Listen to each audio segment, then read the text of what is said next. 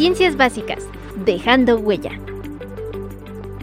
Es un programa en el que te presentaremos a los docentes del Tecnológico Nacional de México en Celaya y los proyectos de investigación que están desarrollando. Contaremos con entrevistas de investigadores externos, exposiciones de temas relacionados a retos e innovaciones actuales de la educación, así como la autoría y colaboración en publicaciones de libros de carácter académico. Sean ustedes bienvenidos a Ciencias Básicas, dejando huella.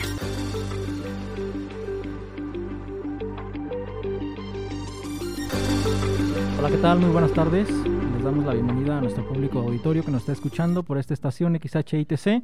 Estamos iniciando un nuevo programa llamado Ciencias Básicas Dejando Huella. El día de hoy, como ya ha sido costumbre desde hace algunos viernes, traemos para ustedes otro tema interesante en, el área de, las ciencias básicas. En, en, esta ocasión vamos a hablar de un tema que son las matemáticas, ¿verdad? Que nos interesa a todo mundo, que todo, todos estamos envueltos en, en este mundo de las matemáticas, consciente o inconscientemente. Y bueno, vamos a ir revisando este tema, ¿verdad? Se llama Matemáticas la vieja escuela. Vamos a estar analizando cómo era la enseñanza de las matemáticas hace algunos años y cómo ha ido cambiando los, los métodos, los modelos educativos en estos últimos tiempos, ¿verdad? Entonces, para ello, pues tenemos, como ya es costumbre, la presencia de algunos invitados. El día de hoy doy la bienvenida primeramente a la doctora María del Carmen Cornejo Serrano. Doctora, bienvenida, buenas tardes. Muchas gracias, Leo. Un gusto estar aquí con ustedes y con toda la audiencia. Bienvenida maestra. Y también tenemos la, la presencia del maestro Jafet Gacén Tula Maldonado. Maestro, bienvenido nuevamente. Hola Leonardo, ¿qué tal? Muy buenas tardes, gracias por la, la invitación y un saludo a todos los que nos escuchan. Ok, muy bien, muchas gracias. Pues les parece, maestro, si, si empezamos con el desarrollo de este tema hablar de matemáticas quizá en algunas ocasiones puede ser un poquito un tema delicado, ¿verdad? Pero así como es delicado, este, es, es bastante importante porque nosotros desde pues, las primeras etapas de nuestra vida estamos inmersos ya con el uso de las matemáticas, ¿verdad? Solamente hace falta o, es necesario recordar que desde que somos pequeños empezamos a conceptualizar lo que es el número, y ya desde chiquitos empezamos a contar, ¿verdad? Y uno, dos, tres, cuatro, y luego estábamos por la calle contando, uno, dos, tres, cuatro, cinco, contamos nuestros pasos, empezamos a, a, identificar algunos símbolos que son los que representan los números, y, y, por la calle también podemos ir identificando, ay, ahí está el número 13, ahí está el número 15, este es el 23, y bueno, a partir de ahí, pues nosotros vamos, vamos lo, eh, entendiendo o, o adentrándonos a este mundo de las matemáticas. Y bueno, ya conforme va pasando el tiempo, entramos a la escuela, ¿verdad? Eh, en la escuela, eh, desde el jardín de niños, nos empiezan también a, enseñar a contar, nos enseñan figuras geométricas y bueno, a partir de ahí pues empieza toda una construcción en el conocimiento de las matemáticas. Y bueno, eso es, eso es este, cómo, cómo vamos empezando. Y después, conforme vamos avanzando eh, de nivel hacia primaria, secundaria, bachillerato, y hasta llegar a nivel licenciatura, pues eh, el, mundo de las matemáticas se va complicando, ¿verdad? Se va complicando de manera que si nosotros le preguntamos a, alguna persona que, nos encontremos este, caminando por la calle o incluso a nuestros, nuestros miembros de familia, ¿te gustan las matemáticas? Yo creo que la, la, mayoría va a decir, híjole, no, no me gustan, ¿verdad? Como que le tienen miedo a las matemáticas. Entonces quisiera empezar por ahí preguntarle a ustedes, maestros, ¿les gustan las matemáticas? Y, yo sé que ustedes son docentes de matemáticas aquí en el tecnológico. ¿Cuál fue la motivación que los llevó a ser maestros de matemáticas?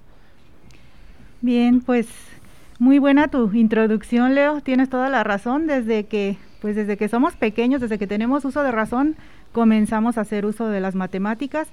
Y pues todos esos conceptos que vamos adquiriendo van evolucionando, ¿verdad? Se van eh, engarzando entre sí, pues vamos estableciendo lo que son los eh, conceptos significativos y, vamos agregando nuevo bagaje de conocimientos a lo que ya tenemos por ahí estructurado y, y, pues esto comienza en la primaria con operaciones básicas, seguimos en la secundaria donde empezamos a relacionarnos un poquito con el álgebra, la fortalecemos en preparatoria con la geometría, trigonometría y, finalmente en la carrera pues ya trabajamos con, modelos más estructurados, ¿verdad? Y, pues todos esos modelos nos van a servir pues para atacar problemas de, la vida real, ¿verdad? Problemas de la vida diaria que, pueden ser desde muy sencillos hasta muy complejos.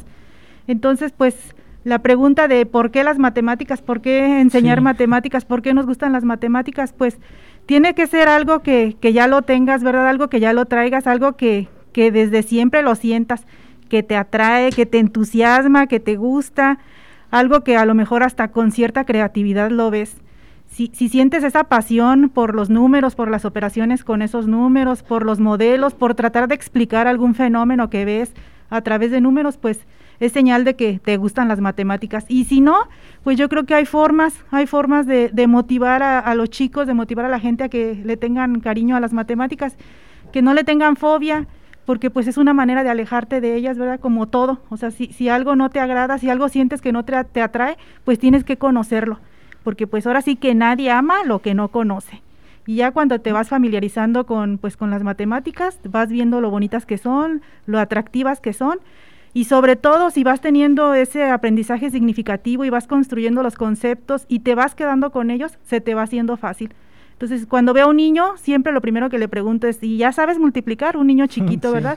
Que es lo primero que tienen que saber. Tienen que saberse las tablas, digo, porque si no te sabes las tablas, lo demás se te va a complicar, va a ser como una bolita de nieve que va creciendo y cosas que son sencillas las vas a ver complicadas. Entonces, pues hay que comenzar desde la base, como en una casa, ¿verdad? Los cimientos son lo más importante. Entonces, aquí sí desde pequeños, nosotros como papás, como maestros, les insistimos a los niños que son fáciles las matemáticas y que a través de las bases buenas pueden construir este, edificaciones muy altas, pues creo que contribuimos mucho con ellos. Lo que sí es, está prohibido decirles es que a mí no me gustaban las matemáticas y no te voy a exigir a ti nada porque pues si a mí no me gustaban, a ti tampoco te van a gustar, ¿verdad? Entonces, eso sí está prohibido. Aquí es, las matemáticas son sencillas, tienen mucha aplicación y si las sabes disfrutar desde chiquito, pues va a ser, va a ser bueno y fácil lo que sigue. Y aunque no nos gusten, ¿verdad? Como usted lo menciona, este, podemos tener eh, pues algunas herramientas que nos faciliten el aprendizaje, ¿verdad? Entonces, este, maestro, este, ¿usted cuál, fue la motivación que lo, que lo llevó a enseñar las matemáticas? Hola, ¿qué tal, Leo? Eh, las matemáticas desde niño, considero que la principal motivación eran mis papás y todavía son mis papás. Sí. Eh, la educación inicial la tenemos en el hogar y creo que un, un buen sustento, un buen soporte familiar, pues nos estará dando esa orientación a perder el miedo este, que se genera y que se ha dicho como mito tal vez, el miedo a las matemáticas. Sí. Eh, los problemas en la vida real que actualmente ahora tal vez trato de entender, o al menos busco por entender, tengo la herramienta o el conocimiento necesario para poder plantear o saber qué sucede en el, en el entorno. Y todos estos problemas de la vida real también se presentaban desde pequeño. Eh, cierta cantidad de dinero, ir al mandado y pues que sobraban a la tiendita, ¿verdad? para ir a, hacer un poco de no, así te iba cuando llegaras allá a darle cuentas a tu mamá, ¿dónde está el cambio, niño? Completo. pero, desde ahí comenzaba también la parte inteligente, porque uno tenía que generar la estrategia de ver cómo hacer que nos sobrara una cierta cantidad. Eh, también, este, aunque decimos desde pequeños, en el desarrollo de la primaria, de la secundaria, desde la preparatoria, es que yo no sé matemáticas. Eh, hacemos mezclas, este, realizamos compras, eh, vamos a las maquinitas, jugamos canicas. Yo a mí me tocaron las canicas y ahí utilizamos pues tal vez trayectorias, tal vez este, direcciones, tal vez este, vemos que las canicas llevan ciertas este, trayectorias de funciones, están este, dentro de toda nuestra vida diaria. El gusto yo lo, lo, generé tal vez de una forma, se puede decir, inconsciente, porque notaba que me era fácil eh, entenderlo, tal vez por la didáctica de, de mis maestros, tal vez este por el proceso cognitivo que llevo en mi desarrollo este como persona y encontrarle sentido el para qué me sirven. Entonces, eh, yo jamás creí ser docente de matemáticas eh, por cuestiones tal vez de necesidad de, de, la vida. Llegué a ser docente y de matemáticas, algo que tampoco creí que fuese a, impartir. Por lo tanto, ahora compartirlo con mis estudiantes, el por qué matemáticas, es no tener miedo. Y si hay miedo, enfrentar el miedo. Eh, creo que también algunos miedos van por parte de, la familia, algo así como de que las letras... Las letras con sangre entran, ¿verdad? entonces, si las tablas salían de forma incorrecta, pues creo que había un pequeño castigo, y digo pequeño. Eh, tal vez desde ahí empezamos con, con miedo. Y pues recomendación eh, a los que me están escuchando, pues vamos a, inculcar en familia, en nuestros infantes, en nuestros este, futuros profesionistas, que las matemáticas son sencillas.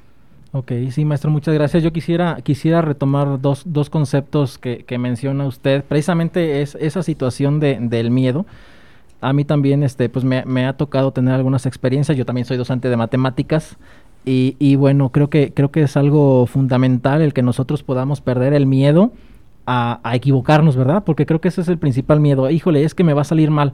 Y es que no lo sé hacer, pero bueno, este, el quitarnos ese miedo creo que es, es quitarnos esa, esa barrera mental que, que, que nos va a ayudar a, a, poder asimilar todos estos conceptos matemáticos, ¿no? Creo, creo así, así lo he visto yo. Y bueno, esa es una parte fundamental. Y, el otro concepto que, que usted bien comenta es, por ejemplo, la influencia que tienen nuestros profesores en la primaria o en las primeras etapas de, nuestra vida, empezando por el hogar, como, como bien lo mencionan, este, o como lo han mencionado, empezando por el hogar es fundamental que tengamos una buena formación, unas buenas bases desde el hogar, y, pero también influyen los maestros, ¿verdad? Anteriormente decían, la letra con sangre entra, este, pero ¿cómo vivieron ustedes ese, ese esa etapa de, aprendizaje de las matemáticas. Realmente sí les enseñaron a ustedes con muchas repeticiones, planas, no sé, este, quisiera que me, que me comentaran este, ¿cómo, cómo era la enseñanza de las matemáticas anteriormente o cómo la vivieron ustedes simplemente. Pues mira, definitivamente la enseñanza de las matemáticas sí ha ido evolucionando conforme el tiempo transcurre. Eh, quizá antes era mucho utilizar el pizarrón y solamente el pizarrón y, llenarlo y de ahí tú copiarlo y, este, y entender los conceptos de alguna manera quizá un poco más lento. La información a la que tenías acceso pues era la que el profesor te daba. Y conforme pues hemos ido incursionando en el uso del Internet, eh, en el uso de las tecnologías, pues tienes acceso a mucha más información entonces, aquí más bien la cosa es saber identificar y clasificar cuál es la información que te puede ser de utilidad y sacarle ventaja, ¿verdad?, a eso de pues tener un mundo de información a nuestro acceso. Si estás estudiando un tema y quizá como el profesor te lo explica no te agrada, que es a lo mejor una de las desventajas que teníamos antes, que solamente tenías la explicación de un profesor y pues nadie más te podía apoyar a entender el tema, si si no le entendías al profe, pues tratar ahí a lo mejor de con algún compañero que sí entendiera el tema, pues que te explicara. Eso se sigue conservando hasta la fecha, ¿verdad? Pero pues ahora con eh, la introducción de las nuevas tecnologías, pues si no le entiendo al profesor, ya sabes que ahí en internet puedes encontrar una y otra explicación del mismo tema de diferentes maneras, con diferentes aplicaciones. Entonces, pues esa es una parte bonita de la evolución que ha tenido la enseñanza de las matemáticas. Pero lo que sí sigue siendo clave, pues es el entendimiento de los conceptos. Ahora sí que la parte importante es que un estudiante adquiera la base, como se los comentaba hace un momento, esa base conceptual, y después de que tiene ese concepto es fácil construir lo que sigue. Entonces, pues creo que la evolución más bien ha sido en la cantidad de información a la que tienes acceso. Quizá el estilo para enseñar no cambia mucho. Lo que sí es importante, pues que a medida que te vas preparando como profesor, porque pues cuando estás dando clases en, en profesional, normalmente los profesores pues son ingenieros, ¿verdad? Y no tienes una, una formación pedagógica. Correcto. Pero aquí nos estamos capacitando continuamente. Esa es otra cosa que todo mundo debe de saber, ¿verdad? Los profesores hacemos diplomados, hacemos maestrías, hacemos posgrados para ser mejores pedagogos. Pero tienes que tener pues definitivamente primero que nada la, la formación como ingeniero pues para poder impartir una clase a nivel ingeniería. Muy bien, maestra, muchas gracias. Javed, ¿cómo, cómo vivió la, la enseñanza de las matemáticas o el aprendizaje en, este caso? El aprendizaje que tuve en mi educación básica, Leonardo, fue un poco estricta. Ajá. Eh, tuve docentes eh, que todavía puedo decir que fue del modelo educativo tradicional, eh, en donde todo el conocimiento se centraba en ellos, era el, el principal este, elemento, el principal sujeto. Entonces, cuando no tenía ese entendimiento, a pesar de que yo tal vez era un niño, lo que recuerdo, eh, era un regaño, tu previo regaño, y, aprenderlo. Entonces, la manera en que nosotros lo aprendíamos es más que nada para evitar el regaño. Me va a decir, me va a hacer, me va a castigar. Eran castigos severos. De ahí, conforme van pasando este secundaria, excelentes docentes, eh, tal vez la mayoría de los que tuve tuvieron alguna formación pedagógica, porque cambiaba la forma de transmitir. Aunque no todos aprendemos de la misma forma, cada uno de los este, de mis compañeros entendía de una forma o de este, muy rápida, asimilaba muy rápido, tal vez porque compartían la misma forma de, estilo de aprendizaje. Entonces, de ahí brincamos a lo que es la educación media superior. Eh, la mayor parte son ingenieros. Eh, la formación este, en pedagogía o en docencia no era tan abundante como en la educación básica. Entonces sí se da una cierta este, diferencia en la forma de, en el que lo fuimos entendiendo. Sin embargo, o sea, no estoy tan viejo, no, tenía tanto acceso a, Internet. Entonces mi único medio de estudio era la literatura. Sigue siendo la literatura o libros. Eh, y las bibliotecas, pues eran escasas y todavía sí. tal vez hay una por institución o, tal vez muy pobre por, según la institución en donde se encuentre. Y si existía un ejemplar o existía un libro, pues no lo se escondías, lo, escondías. se, da mucho, ¿verdad? Casualmente. entonces, entonces, pues ese tiempo debía de ser valioso para yo aprenderlo. Eh, tal vez lo que hacía mi docente ya en formación superior eh, era brindarnos la, herramienta como tal, más no el cómo usarlas. De eso dependía de nosotros descubrir para qué nos sirve y pues ahora en la nueva escuela tal vez es nuestro modelo competitivo. Sin embargo, este, al momento de estar leyendo un libro, teníamos un gran trabajo en, nuestra capacidad de retener la información, entenderlo, y era muy repetitivo y llegábamos y este, así se hace, así lo descubrí, así lo hice. Y también la formación que, que tengo, se le agradezco a varios de, de mis compañeros porque tuvieron la paciencia también de, de, tal vez regañarme, este, insultarme, y así se entiende. Y cosa que algunos de mis docentes pues carecían sobre todo de la paciencia. Sí, verdad, este, incluso podemos nosotros recordar que hasta, digo, en, en, algunas, en algunas películas, incluso, bueno, no solo en películas, pero en algunas escuelas había maestros que se cargaban su varita, ¿no? Su, su varita para, para poder enseñar.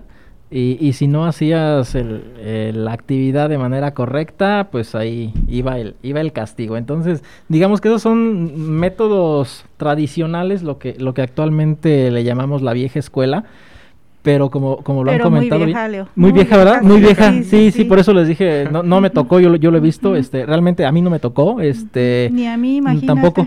A mí sí me tocó. ¿Cómo? Wow, pues ahí se cruzaron los cables. Sí, por ahí digo, que no hay, no hay tampoco así un tiempo marcado, ¿no? A partir de aquí se deja de, de, de utilizar este método de dependía de la edad del, del, docente, ¿verdad? Quizá dependía mucho de la edad del sí, también. Con, así es. con el que te tocó trabajar. A mí me tocó trabajar con docentes muy jóvenes, entonces pues ya lo veían las cosas de una manera diferente, pero esas estructuras tan rígidas, pues definitivamente más que facilitar el aprendizaje, pues impedían que se diera de, una manera fluida, de una manera sana, de una manera bonita, porque pues parte de las características que, que los chicos admiran de, de, sus docentes, de sus docentes este, ideales o de las enseñanzas o de los profes que enseñan matemáticas de manera ideal, pues es que explica bien, que desarrolla clases didácticas, que desarrolla clases buenas, que tiene facilidad para transmitir los conocimientos, ¿verdad? Que es claro, que es entendible, que es práctico que es práctico al explicar, que es amable. Entonces, pues si esas características no las tenía el docente de antes, pues de una de alguna manera ya empezábamos a poner barreras.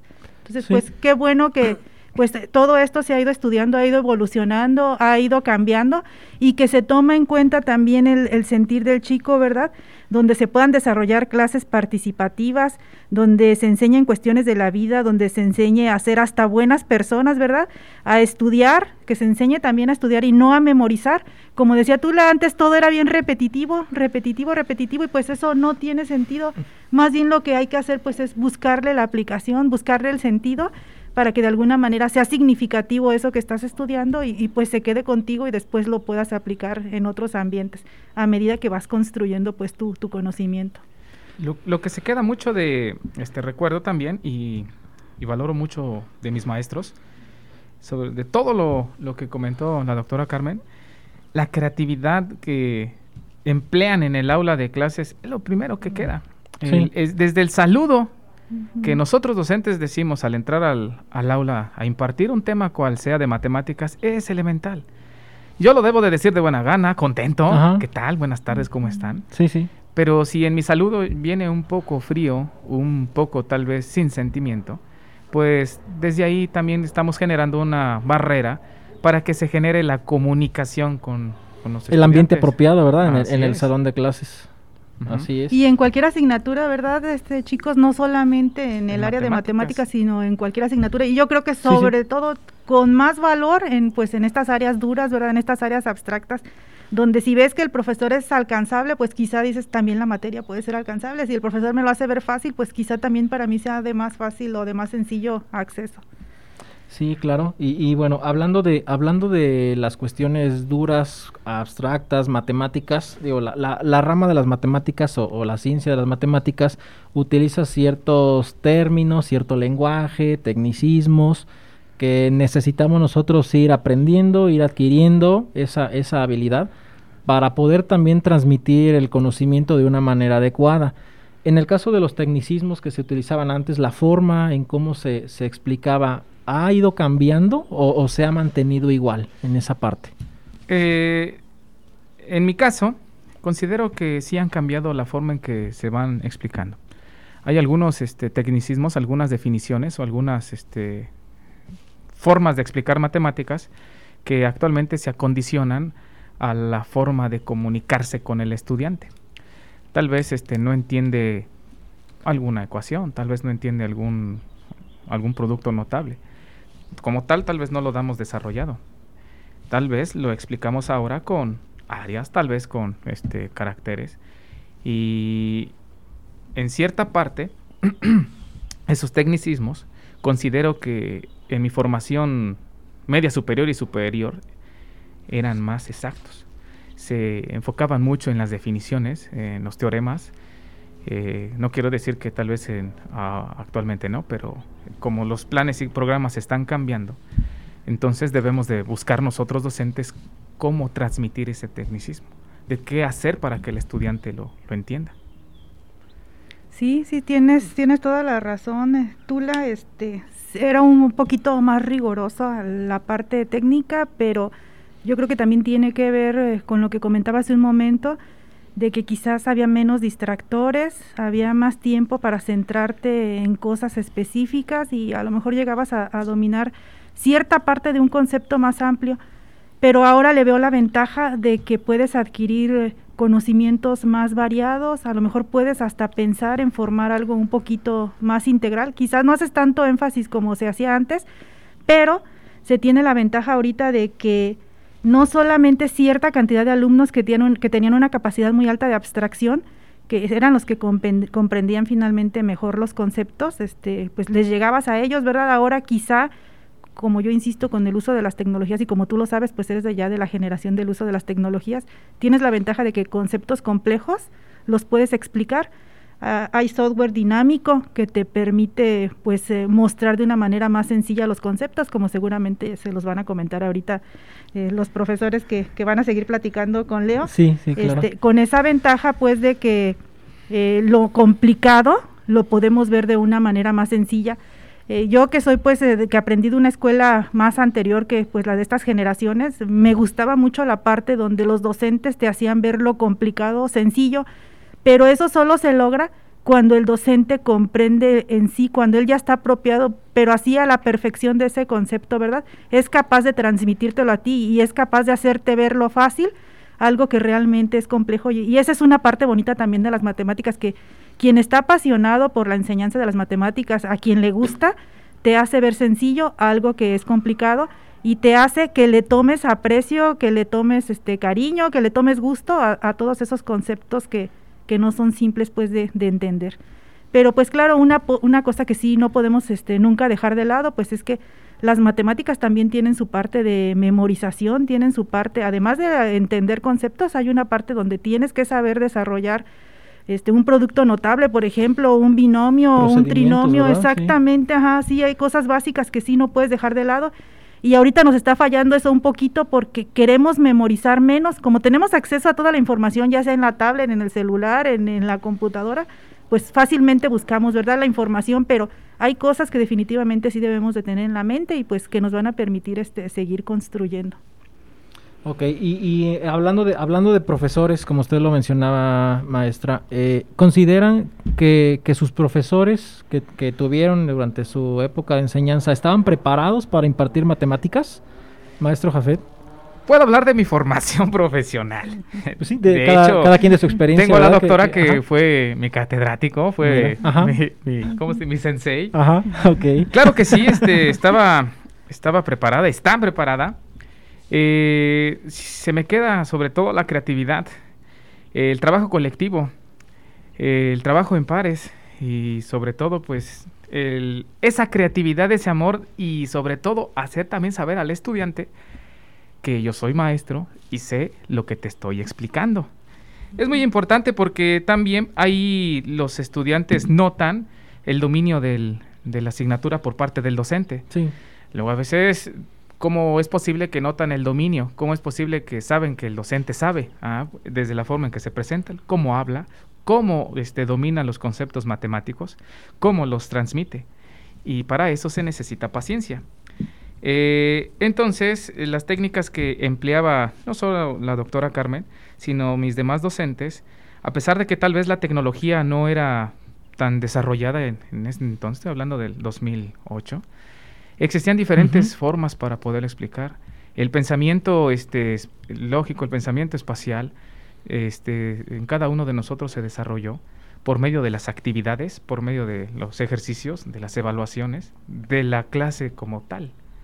Entonces yo agradezco personalmente a, la doctora por haber formado a, toda mi generación y a los que llegaron, creo que oh, varios la recordamos. No, pues muy bonitas generaciones de chicos bien estudiosos, bien comprometidos, bien responsables y, y, pues qué bueno que gente como ellos esté ahorita pues dándole continuidad a esa enseñanza, ¿verdad? Pero ¿sabe qué también era parte de? Este, el, uso de la tecnología no había tanto distractor. Sí, es bueno, este, permítanme que, intervenga. Tenemos que mandar a, corte comercial. Yo quisiera agradecerles a los, a los maestros docentes que, que tuvimos aquí invitados a la doctora Carmen y al maestro Jafet Tula. En cuando regresemos del corte, vamos a tener la presencia de otros docentes quienes también nos estarán platicando acerca de sus experiencias y cómo, cómo se está viviendo estos nuevos modelos educativos de enseñanza-aprendizaje. Les agradezco mucho, maestros, y bueno, continuamos en, en un momento. Gracias, Leo. Gracias. En un momento regresamos a Ciencias Básicas, dejando huella.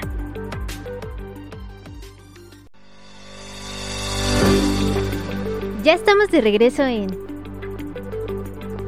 Ciencias Básicas, dejando huella.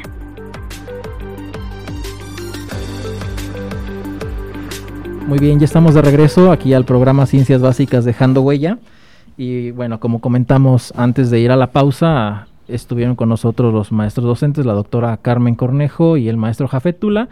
Y bueno, en esta ocasión eh, para esta segunda mitad del programa le doy la bienvenida a, otros docentes de aquí del Departamento de Ciencias Básicas del Tecnológico Nacional de México en Celaya, que van a estar platicando con nosotros acerca de este tema de matemáticas, la vieja escuela.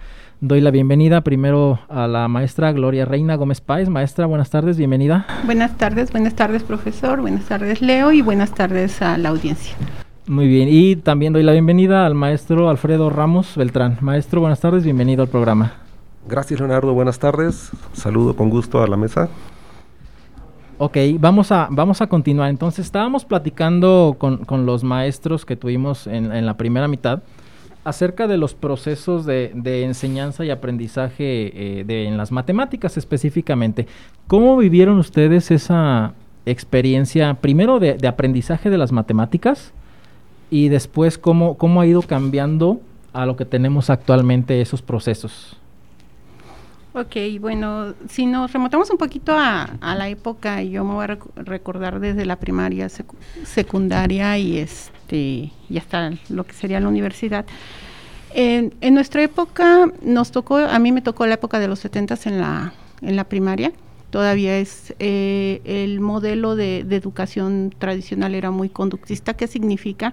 Que aprendimos a través de la repetición. Okay. Si, si recordamos, este, pues cuando nos enseñaban las multiplicaciones, era, era así como que de un día para otro aprendete todas las tablas de multiplicar. ¿Y, qué era lo que hacíamos? Pues repetirlas, repetirlas y repetirlas, ¿no?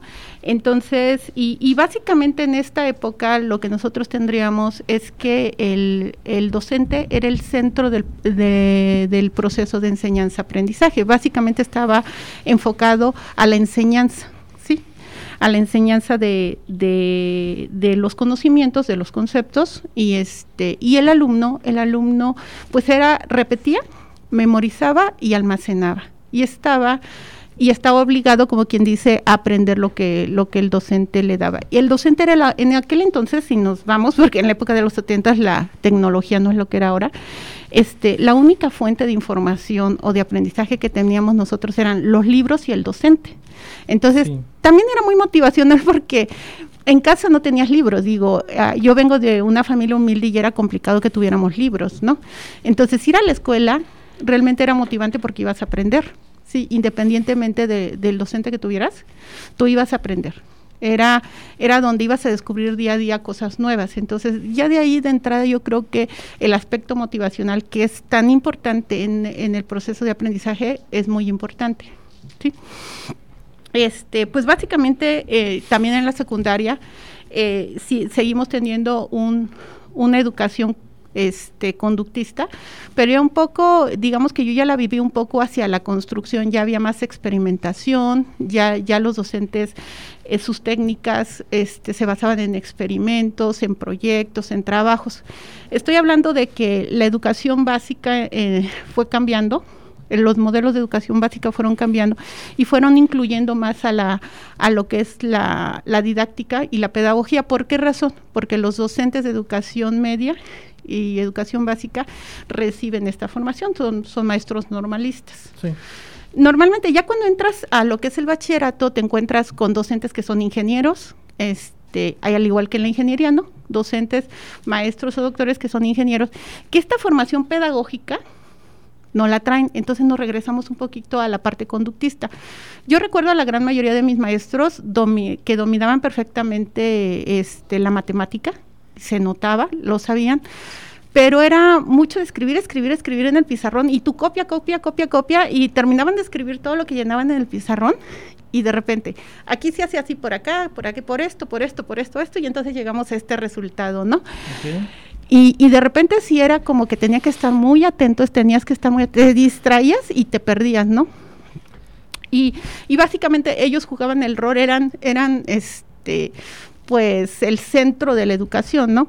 Eh, yo recuerdo muy pocos docentes eh, ya en el área de, mm, ya estando en ingeniería, que, experimentaron. Sí teníamos, sí teníamos este, laboratorios, obviamente, con los que entrábamos en contacto con ciertos fenómenos, pero en la parte de la matemática sí seguía siendo muy dura, muy dirigida, muy repetitiva, ah, y, la aprendías de los libros también, ¿no? Si era el maestro y era el libro, y hacer y hacer muchos ejercicios.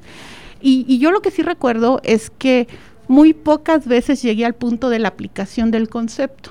O sea, eran teoremas, eran mucha demostración, todavía a mí me tocó mucho tener docentes que demostraban teoremas y este, pero pocas veces llegamos a la aplicación. Básicamente así viví la mi formación en matemáticas. Sí, maestra, muchas gracias. ¿Cómo, cómo ha ido cambiando? Bueno, primero, ¿cómo, cómo fue su formación, maestro Alfredo? Y, y, cómo ha ido cambiando hasta este tiempo? Sí, gracias. Decía la maestra Gloria, somos en la vieja escuela, nos educamos en la década de los 70 en la educación básica. Sí. Y vaya que ya es vieja escuela, ¿no? Eh, me tocó una época muy bonita de la educación, porque recientemente para esas fechas se habían actualizado los planes y programas de estudio en la educación matemática a nivel mundial. Eh, antes, en, la década de los 60 se da ese cambio que busca preparar a los nuevos estudiantes con una formación matemática más, más sólida, ¿sí? Y nos toca a nosotros vivir esa eh, nueva experiencia con profesores que estaban preparados para enseñar en la educación primaria y educación secundaria lo básico de las matemáticas. Quizás no eran expertos en la materia, pero sabían lo que se tenía que enseñar porque fueron preparados para que se cumplieran los planes y programas de estudio. La educación matemática fue, como se mencionaba, repetitiva, te aprendías las cosas porque tenían que ser así, y el docente era el centro de la información. Si tú llegabas a tener un libro y lo podías llevar a tu casa, prácticamente te llevabas el maestro a la casa. Aprendimos con un libro o aprendimos con el maestro. Si tú querías seguir avanzando en tu aprendizaje, tenías que acercarte a los libros. Era difícil que lo hicieras de manera independiente porque no teníamos nosotros el sustento para ir creando conocimiento. A diferencia de hoy que los chicos, si no tienen el libro y no tienen el maestro, pueden acceder a información desde sus dispositivos, desde sus equipos de cómputo. Pero nosotros crecimos con el aprendizaje de lo que el maestro te proponía o de lo que podías entender en un libro. Así fue el proceso de formación en el campo de las matemáticas que yo me tocó vivir. Sí. Y creo que fue bueno porque sí dio frutos. En Muy mi bueno. caso siento que dio frutos. Tuviste que pensar, tuviste que entender por tus medios lo que la matemática te estaba exigiendo y creo que, que vale la pena lo que nos tocó vivir. Ok, y, ahora, por ejemplo, sabemos que eh, el cambio generacional a, los estudiantes que tenemos ahora, pues este, nos ha llevado a, todos a, a entrar en, un ritmo más, más dinámico, ¿no? Ya todo es más, más dinámico. Eh, tenemos el acceso a las tecnologías, como lo hemos estado comentando, tenemos acceso a Internet, tenemos acceso a, nuevas aplicaciones, plataformas, que, de las cuales nos podemos apoyar para poder nosotros este, transmitir esa información a los estudiantes. ¿Cuáles son esas, esos nuevos modelos eh, matemáticos o esos nuevos, más, bien, mm, cambio la pregunta, ¿cuáles son esos nuevos métodos de enseñanza que estamos ya aplicando actualmente? Eh, con la revolución en, en, las tecnologías de la información de la década de los noventas para acá, y lo tengo muy presente porque yo llegué aquí a Celaya en, a finales de los ochentas y las computadoras apenas empezaban a ser usadas en las escuelas. Sí, así eh, no existía software matemático como tal, o si había era muy escaso y muy rudimentario. tenías que centrarte más en la programación si querías desarrollar algún proceso matemático. Pero un poco más adelante empezaron a aparecer los primeros recursos basados en programación, lo que hoy conocemos como software matemático. Y ahí se presentan dos aspectos importantes. La parte que es el cálculo simbólico, que es lo abstracto, y la otra lo que es la parte de visualización, que es la parte geométrica del, de la matemática. Y hoy en día nosotros hacemos mucho uso de esos recursos para mostrarle visualmente a los estudiantes conceptos o procesos. Esa visualización permite que el estudiante pueda observar aquello que en nuestro tiempo tenía que imaginarse uno, ¿sí? No sé si sea para bien o para mal, si se construya más aprendizaje cuando te imaginas las cosas y las descubres, a que cuando te las muestran y las observas. A lo mejor una te lleva más rápido al aprendizaje y la otra a lo mejor te construye un aprendizaje más sólido en tu pensamiento. Pero hoy en día tenemos esa, esa posibilidad de que la matemática la podemos visualizar. ¿sí? La geometría dinámica, el trabajo con gráficos, hoy es una de las herramientas más utilizadas a la hora de enseñar matemáticas en todos los niveles, desde la educación elemental, básica, hasta nivel profesional. Ok, muy bien. Y como usted lo comenta, maestro, este, e, ese, ese cambio, ¿verdad?, en, la conceptualización del aprendizaje tiene que ver con, con, las formas en cómo, en cómo aprenden los estudiantes, ¿verdad? anteriormente yo creo que, bueno, al, menos yo me, me, pasó que de un tiempo hacia atrás yo no sabía este, pues, las diferentes formas de aprender de los chicos. De un tiempo hacia acá, bueno, ya, ya, ya sé que, que los, todas las personas aprendemos de, manera diferente, no somos iguales, ¿verdad? Hay a quienes se nos facilita más la parte visual, aprendemos viendo, si no lo vemos, pues es no, se nos hace difícil imaginarlo. Hay quienes, quienes aprenden solamente de manera auditiva y hay quienes necesitan este, poner en práctica los conocimientos para poder adquirir el aprendizaje. Eh, eh, con base en estas tres formas diferentes de aprendizaje, ¿cuáles son algunas, cuáles serían algunas estrategias o herramientas de, aprendizaje o de enseñanza más bien para nosotros que, podemos utilizar en el aula, en, el área de las matemáticas? Em, bueno, como lo comentó el profesor hace rato, eh, si nosotros tenemos al alcance software matemático, nosotros podemos hacer que el alumno interactúe con el objeto, lo observe a través de los gráficos y al final construya esos conceptos que son muy abstractos, que, que, en nuestra época pues era muy complicado que te lo imaginaras, por ejemplo, una gráfica en tres dimensiones que estamos hablando ya en cálculo vectorial, este, una superficie, pues era muy difícil imaginarla, ¿no? Entonces, en la actualidad nosotros podemos interactuar gracias a estas tecnologías con el objeto, o sea, es al revés. En lugar de empezar con el concepto, porque normalmente tu docente anteriormente llegaba y ponía definición y definía este el objeto matemático, ¿no? Actualmente puedes hacer que el alumno interactúe con el objeto a través de estas herramientas y al final integra el conocimiento y lo, lo conceptualice. Sí, vea todas las características que definen y por qué se llega a ese concepto. En este caso nosotros como docentes ya no ya no utilizamos las demostraciones, la gran mayoría creo yo que ya no usamos las demostraciones, nos vamos más a este aspecto. Desde este punto de vista, este sería una forma de aprendizaje constructivista, pero también dentro del aula el, el usar problemas o situaciones este, es muy importante, porque el alumno va, a darle significado a la matemática a través de estos problemas de aplicación. Entonces, una técnica muy común es plantearle situaciones, problemas al alumno y que el alumno se enfrente cognitivamente a ellos y genere una crisis para poder resolverlos. Entonces, va a tener que pensar con las herramientas que ya trae, con los conocimientos previos que ya trae, va a tener que construir ese nuevo conocimiento a través del conflicto. Por eso es que la técnica de problemas es muy importante porque genera un conflicto cognitivo que después el alumno con sus propias herramientas lo va a asociar y va a crear nuevo conocimiento. Entonces, estas estrategias parten de que el docente ya no es el centro de la enseñanza, sino que el docente siempre, simplemente va a presentar escenarios y va a guiar a sus alumnos para que ellos interactúen y la construcción de este conocimiento sea más significativo y perdure en la memoria. Ciertamente el aprendizaje basado en resolución de problemas o el aprendizaje basado en proyectos es un detonante eh, emotivo para que el alumno tome el reto de buscarle soluciones a los problemas.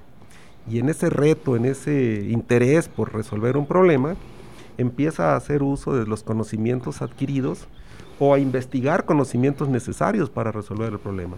Y entonces el estudiante se vuelve constructor de su conocimiento. Ya no va a depender totalmente de que alguien le transmita la información o lo que se requiere aprender, sino que él es el mismo el que facilita su aprendizaje. Sí, y además, eh, como hace rato lo, también lo mencionó y también lo mencionó Leo y la maestra este Carmen, la tecnología ya no nos hace a nosotros como docentes la única fuente del conocimiento ni al libro.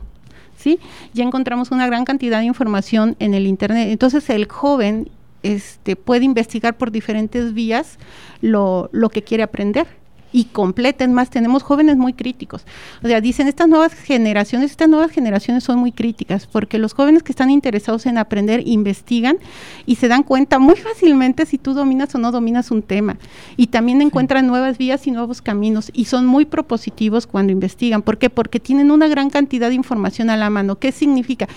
que, que a ellos les tenemos que decir cuáles son los procedimientos, pero ya no pueden ser tan repetitivos porque nuestros jóvenes se aburren. Entonces, les tenemos que enseñar el procedimiento, ya no tantos ejercicios, y después a través de todas estas tecnologías, ya sea la investigación a través de Internet, ya sea el uso de software o la resolución de problemas, ellos terminen construyendo el conocimiento. Y esto es bien importante porque entonces empiezan a encontrar nuevas formas de aplicarlo. Empiezan a ver muchas veces, te sorprende los jóvenes porque ellos ven un, dónde más y en qué campo más se está aplicando cuando tú como docente quizás no lo estás viendo, ¿no? Hoy me ha tocado estudiantes muy interesados en saber para qué tienen que aprender algo de las matemáticas. Es una pregunta muy común, ¿verdad? ¿Para qué me va a servir? Eh, quizás en la vieja escuela, como dices, llegabas tú al salón de clases y el profesor te decía, mira, eh, hoy vamos a ver esto y lo veías y no, no cuestionábamos mucho. ¿No? Nada más se hacían las cosas y ya, ¿verdad? Y hoy mis alumnos, ¿y eso para qué me va a servir? ¿Y eso dónde lo voy a aplicar? Y eso trae también para ti como profesor que te prepares un poco más a fondo en dónde usar el conocimiento matemático, que también vuelva a ser motivante para que el alumno se interese por hacerse de ese aprendizaje. Sí, de, hecho para allá iba precisamente, este, ¿qué características debemos tener nosotros como docentes ahorita en estos tiempos para poder nosotros enseñar de una manera adecuada o, de una mejor manera las matemáticas? ¿Qué, características debemos tener nosotros como docentes, pues? Pues eh, se nos ha instruido mucho en ese aspecto recientemente en lo que es nuestra formación como docentes, que seamos creativos, innovadores, ¿sí? que busquemos siempre que el alumno esté motivado. Con esas eh, cualidades en el docente, podemos hacer que las clases se vuelvan dinámicas, que las clases sean atractivas para que el alumno esté presente y no nada más esté sentado. El estar presente es que el alumno esté participando, que esté contribuyendo, colectivamente en el aprendizaje de él y de sus compañeros. Eh, hoy el trabajo en equipo, el trabajo con grupos, debe de dar nuevas herramientas al docente para que pueda enseñar. Y esa es la innovación, la creatividad. Así es. Y algo que es bien importante, y voy a retomar un poquito lo que comentaban hace rato, es acerca del por qué estamos estudiando matemáticas y dónde lo voy a aplicar. Obviamente la matemática ya a nivel ingenieril no la vamos a aplicar en la vida cotidiana. Nos estamos formando como ingenieros para resolver problemas e innovar dentro de la ingeniería y ahí es donde la vamos a utilizar y por eso tenemos que saber muy bien en qué campo de en qué campo en qué área de estudio porque nosotros les enseñamos matemáticas a ingenieros mecánicos, mecatrónicos, ambientales, químicos, bioquímicos, pero tenemos que enfocarla para que ellos vean la trascendencia en su campo de aplicación. Entonces nosotros no demostramos la matemática ni la creamos, nosotros vemos cómo se va a aplicar en sus áreas. Y esto es bien importante que lo tenga presente un docente. Un docente tiene que darle el enfoque hacia la ingeniería y hacia la aplicación para que el alumno se vea interesado y diga, ah, yo, yo estoy estudiando este, química y voy a... Este, este, voy a diseñar un reactor y aquí se va a ver porque voy a, ver los flujos, voy a ver la transferencia de calor, etc. Entonces, el docente tiene que estar preparado también en el área disciplinar de la ingeniería o por lo menos investigar esa parte para motivar e incentivar al alumno. Ya, ya queda muy de lado el de hecho de que esté aplicado a la vida real, porque en la vida real nunca vas a resolver una raíz cuadrada, que es, lo, es, algo muy simple, mucho menos una ecuación diferencial en la vida real, ¿no? Pero sí en la ingeniería, entonces bien importante. El docente, aparte de las características que mencionó el profesor, tiene que ser un docente abierto a nuevos aprendizajes y particularmente en la tecnología, porque la tecnología avanza terriblemente y nosotros tenemos que avanzar con ella. Por ejemplo, ya existen más herramientas tecnológicas. Si ahorita nos vamos, nosotros nos quedamos con sobre matemático, pero ya hay este, realidad aumentada. Ya podemos capturar datos a través de un GPS y con eso hacer modelado matemático. Entonces, este, pues hay que estar muy abiertos a los nuevos aprendizajes Y, y, también un docente de ingeniería tiene que estar abierto a la didáctica, o sea, tiene que investigar un poco más de las estrategias didácticas que puede generar con sus alumnos, el cómo sus alumnos aprenden, las inteligencias que tú mencionabas hace rato. Entonces son, son un sinfín de características. Y una que es bien importante y que yo le he aprendido al profesor Alfredo es el ser humano, ¿no? Tú estás trabajando con seres humanos. Entonces, de antemano, cuando entras al aula, cuando, cuando ves a todos estos muchachitos ahí, pues piensa que estás creando seres humanos que influyen mucho sobre su aprendizaje, sobre sus estructuras mentales, pero también sobre el cómo ven el mundo, ¿no? y, que vas a, vas a dar un ejemplo.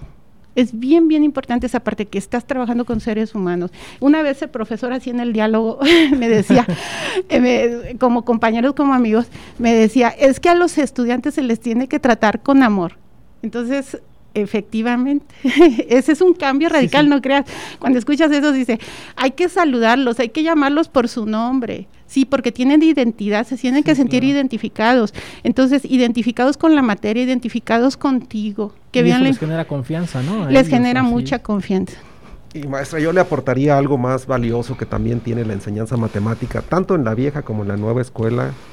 Además de todo lo que le podamos eh, transmitir de el aprendizaje matemático para resolver problemas, viene la otra parte hermosa de las matemáticas, que lo conocemos como el currículum oculto de la enseñanza, que es lo que desarrollamos en la mente del individuo. El pensamiento lógico matemático que el alumno desarrolla cuando resuelve problemas, le va a permitir utilizarlo para resolver cualquier situación problemática cotidiana, no necesariamente de las matemáticas.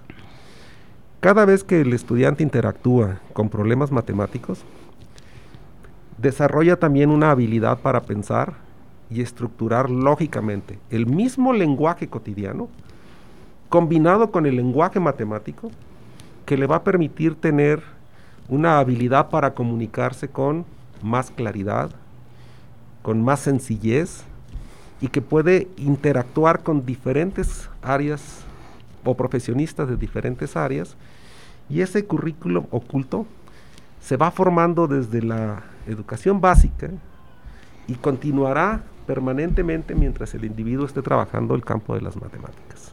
Esa parte a veces no la eh, tocamos, no, la tocamos, no la vemos. pero está presente en todo el procedimiento de enseñanza de las matemáticas. Sí, claro que es todo, todo ese proceso mental, ¿verdad?, que ellos realizan para poder este, llegar a, una resolución adecuada de los problemas que ellos se enfrenten. Sí, exactamente. Y yo quisiera complementar lo que comentó el profesor, es... Platón decía la búsqueda de la verdad, ¿no? A través de, la matemática. ¿Por qué? Porque la matemática nos genera, nos provee procesos que son rigurosos y basados en el método científico. Entonces, el, estudiante se acostumbra a ver con este rigor, ¿no? A analizar con este rigor, o sea, no analizar subjetivamente, sino con un rigor matemático. Y si un ingeniero ve y está formalizando este, este conocimiento de esta manera, lo hace también en su vida. De hecho, nosotros nos podemos dar cuenta que a lo largo de nuestra formación ingenieril va cambiando nuestro lenguaje. ¿Sí? Hasta nuestro propio lenguaje, ya no le decimos este el pedacito de tubo, ya decimos niple y, y el lenguaje que nos van enseñando, ¿no? En la, en la, en la escuela. Entonces, este, y lo mismo sucede con la matemática. La matemática, como decía el profesor, te ayuda a, generar, a ser más reflexivo, analítico, sintético y sobre todo tener esta, es analizar con rigor, analizar con rigor lo que ves, cualquier situación que se te presente. Ok, y bueno, ya para concluir, se nos está terminando el tiempo, maestros. Eh, para concluir, ¿podremos decir, ya ustedes me, dirán, ¿podremos decir que, que la, ¿La enseñanza de las matemáticas en este tiempo es mejor a la de la vieja escuela o viceversa o no necesariamente? Eh, yo creo que son momentos distintos, son etapas distintas. Este, nos ha tocado vivir en una época y en otra. Yo no creo que la enseñanza de las matemáticas en aquel momento sea mala o sea mejor que ahora. Creo que obedece a, a las acontecimientos y lo que simplemente en su momento nos tocó vivir. Si si hubiera sido mala las matemáticas, no, había no habría tanto desarrollo tecnológico, el cómo se enseñaron, no habría tantos buenos profesores de aquellas épocas que nos lo enseñaron con una didáctica distinta, pero a final de cuentas lo terminamos aprendiendo y somos ahora los nuevos profesores aprendiendo nuevas cosas y enseñándole a las nuevas generaciones con, en, en contextos muy diferentes de aprendizaje. Entonces, yo definitivamente creo que cada estadio en la vida tiene sus, sus cosas bastante positivas y yo creo que muy, muy, buenas. De otra manera no estaríamos aquí. Ok, maestro Alfredo, ya para cerrar. Yo considero que ha ido avanzando el proceso de educación en todos los aspectos. Eh, nosotros como humanos siempre vamos buscando perfeccionar los procesos, perfeccionar los resultados que obtenemos en el trabajo que desarrollamos. Yo creo que la educación está avanzando que a lo mejor a los de la vieja escuela no nos guste cómo se enseña ahora porque no fuimos educados, eso no significa que sea más buena una que otra. Yo creo que hay evolución y la evolución siempre ha sido paso hacia adelante. Ok, muy bien, pues muchas gracias maestros. Yo les, yo les agradezco el haber estado con, nosotros en esta tarde compartiendo la cabina. Y bueno, yo invito al, al público que nos está escuchando a seguirnos sintonizando en una semana más. Eh, vamos a traer otro, otro tema también interesante en esta área de las ciencias básicas. Maestros, muchas gracias. y a todo, el público, a, todo el público que nos esté escuchando, nos vemos la siguiente semana. Hasta luego. Buena tarde. Buena tarde a todos. Ciencias básicas, dejando huella. Escúchanos el próximo episodio a través de Radio Tecnológico de Celaya. El sonido educativo y cultural de la radio.